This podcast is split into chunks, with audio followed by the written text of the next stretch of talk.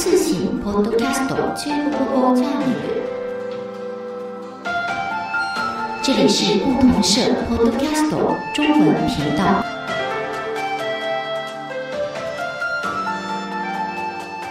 皆さんこんにちは。今回も辰巳さんと共に20年前の中国にタイムスリップしましょう。今日のテーマは中国 WTO 加盟に関する取材の裏話です。辰巳さん、よろしくお願いします。こんにちは、辰巳です。前回に続いて今回も辰巳が担当します。今回はタイムスリップ第2弾として1999年11月に取材した世界のビッグニュースの舞台裏をお話したいと思います。その頃の中国をめぐるニュースの中心は世界貿易機関 WTO 加盟交渉でした。中でも世界最大の経済大国アメリカと中国の交渉は国際社会から強い関心が持たれていました。当時世界最多の人口を抱える中国が WTO に加盟すれば世界の自由貿易圏は飛躍的に拡大し貿易と投資が大幅に促進されます一方で社会主義国家の中国が WTO の大原則である自由貿易のルールを本当に守ることができるのか自らの市場を本当に開放できるのかなどの点を疑問視する声も国際社会で渦巻いていました。ああ、那个时候的热点新闻就是中国加入 WTO 的谈判。WTO は中国語で世界贸易組織。WTO 加盟交渉の略称は入世談判です。如果中国能加入 WTO，无疑呢会促进全世界的贸易和投资。不过，因为中国还存在计划经济体制，所以当时很多国家 对中国能否遵守自由贸易规则存在疑问。そうですね。そういう疑問は相当強く、えー、各国は持っていました。で WTO 加盟交渉の仕組みをちょっとお話ししましょう、はい、WTO 加盟交渉はまず希望する国は加盟国地域とバイと呼ばれる二国間交渉を行い全ての国地域との間で加盟合意が得られれば次にマルチと呼ばれる WTO 会合で討議され承認されれば加盟が決定します。あなるほど最初の関門である二国間交渉で世界最大の経済大国アメリカとの交渉がまとまれば中国の WTO 交渉は実質的に決定するとみなされていたためアメリカと中国の二国間交渉の行方は大いに注目されました。当时中国要加入 WTO，必须要与成员国逐一进行双边谈判，得到所有成员国同意后，再在 WTO 会议上进行讨论，获得通过才能加入。双边谈判中最大的难关就是和美国的谈判，所以 中美谈判的过程受到高度关注。そうですね、すごい注目されたと思います。前回取り上げました1984年の建国35周年この当時の中国の国内総生産 GDP はおよそ960億ドルこれに対し日本の GDP は1兆167億ドルと極めて大きな開きがありました15年後の1999年の GDP は中国が1兆2000億ドル日本の GDP は4兆6000億ドルとおよそ4倍の差がありました。市場という視点で見ればこの数字からも中国は巨大なニューフロンティア新天地であったことがわかります。そうですね。上次说到，一九八四年是中国建国三十五周年，那一年中国的 GDP 是七千多亿元人民币。到一九九九年达到九万亿元，不过当时日本的 GDP 是中国的约四倍。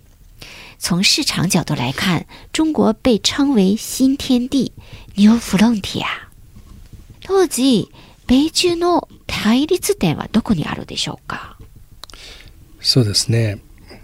例えば各製品の関税や企業の株式の比率などなど交渉のポイントは多岐にわたっていました。例えば自動車メーカーの場合中国はアメリカ企業のブランドや技術を引き込みたいと考える一方株式の比率は過半数を確保し主導権を握りたいと考えます。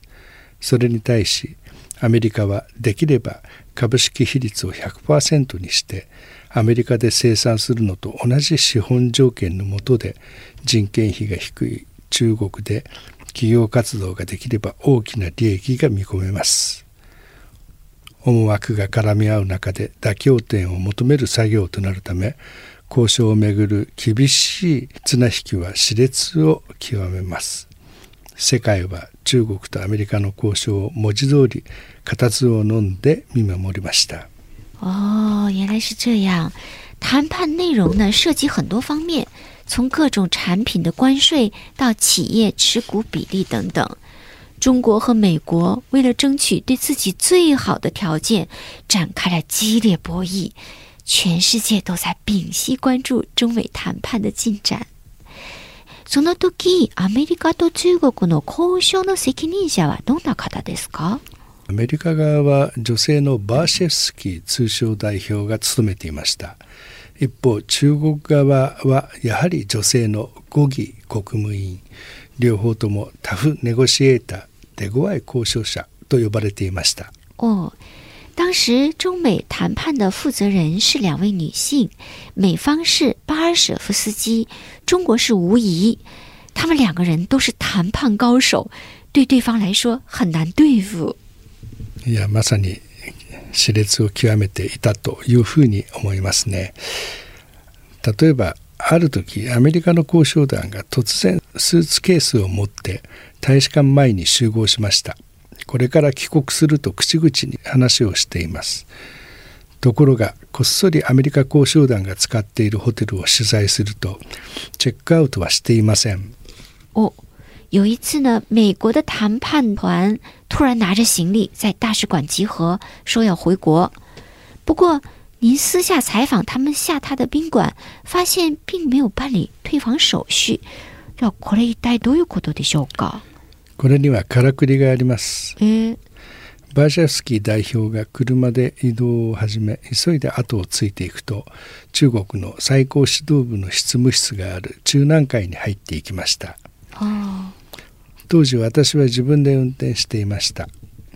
バーシェフスキー代表を追っていくのはスリルがあったと記憶しています、えー、えーつまり帰国のポーズも交渉の一環だったというわけです後で分かったことですがバーシェフスキー代表は中南海で中国側の主要機首相と、えー会談をしていたこれで一気に交渉は進んだということが、えー分かってきましたなるほど。まさに何でもありの苛烈な厳しい厳しい闘争だと感じましたすごいですね。诶，后来巴尔舍夫斯基呢突然坐车离开，当时您是自己开车，就赶紧尾随其后，发现他的车子开进了中南海。原来做出放弃谈判回国的姿态，也是谈判的手段之一呀、听您说这些，简直就像在看電影，双方真是斗智斗勇啊！こうした激しい動きがありますから 交渉ごとの取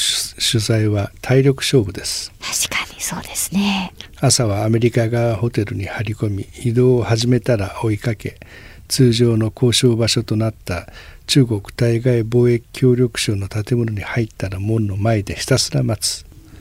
哦，对这种谈判的采访啊，最重要的是记者的体力。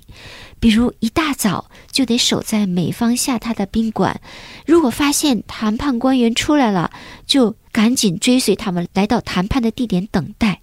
真是太辛苦了。さらに厳しさを感じたのは交渉の進捗状況が全く流れてこないところにあります哦，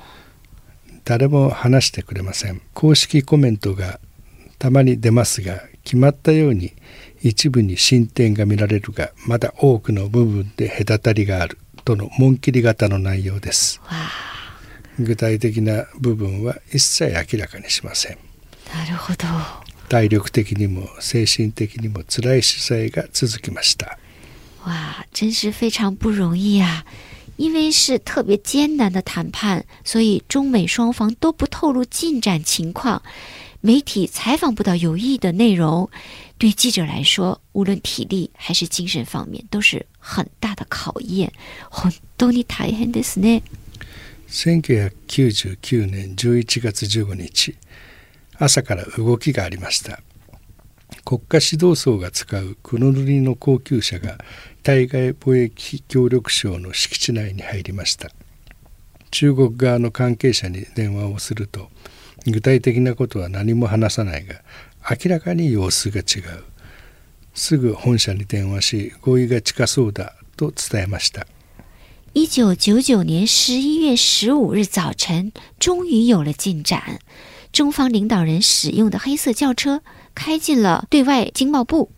当时您打电话给中方有关人士，对方具体什么也没说，不过您感觉到气氛明显不同，于是您就告知共同社总部说，应该快达成协议了。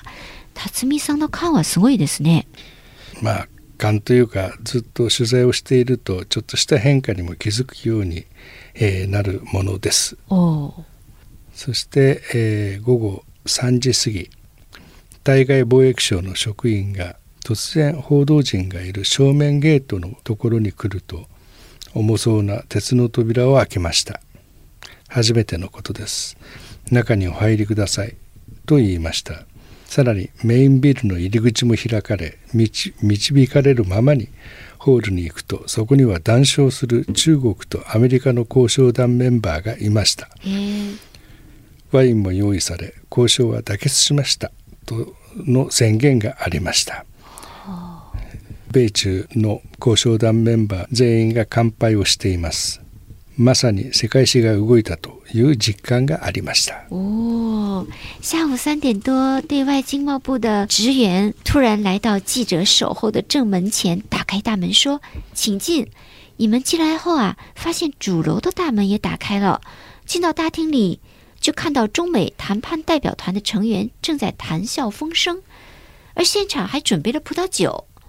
这时候，负责人宣布，中美达成了妥协。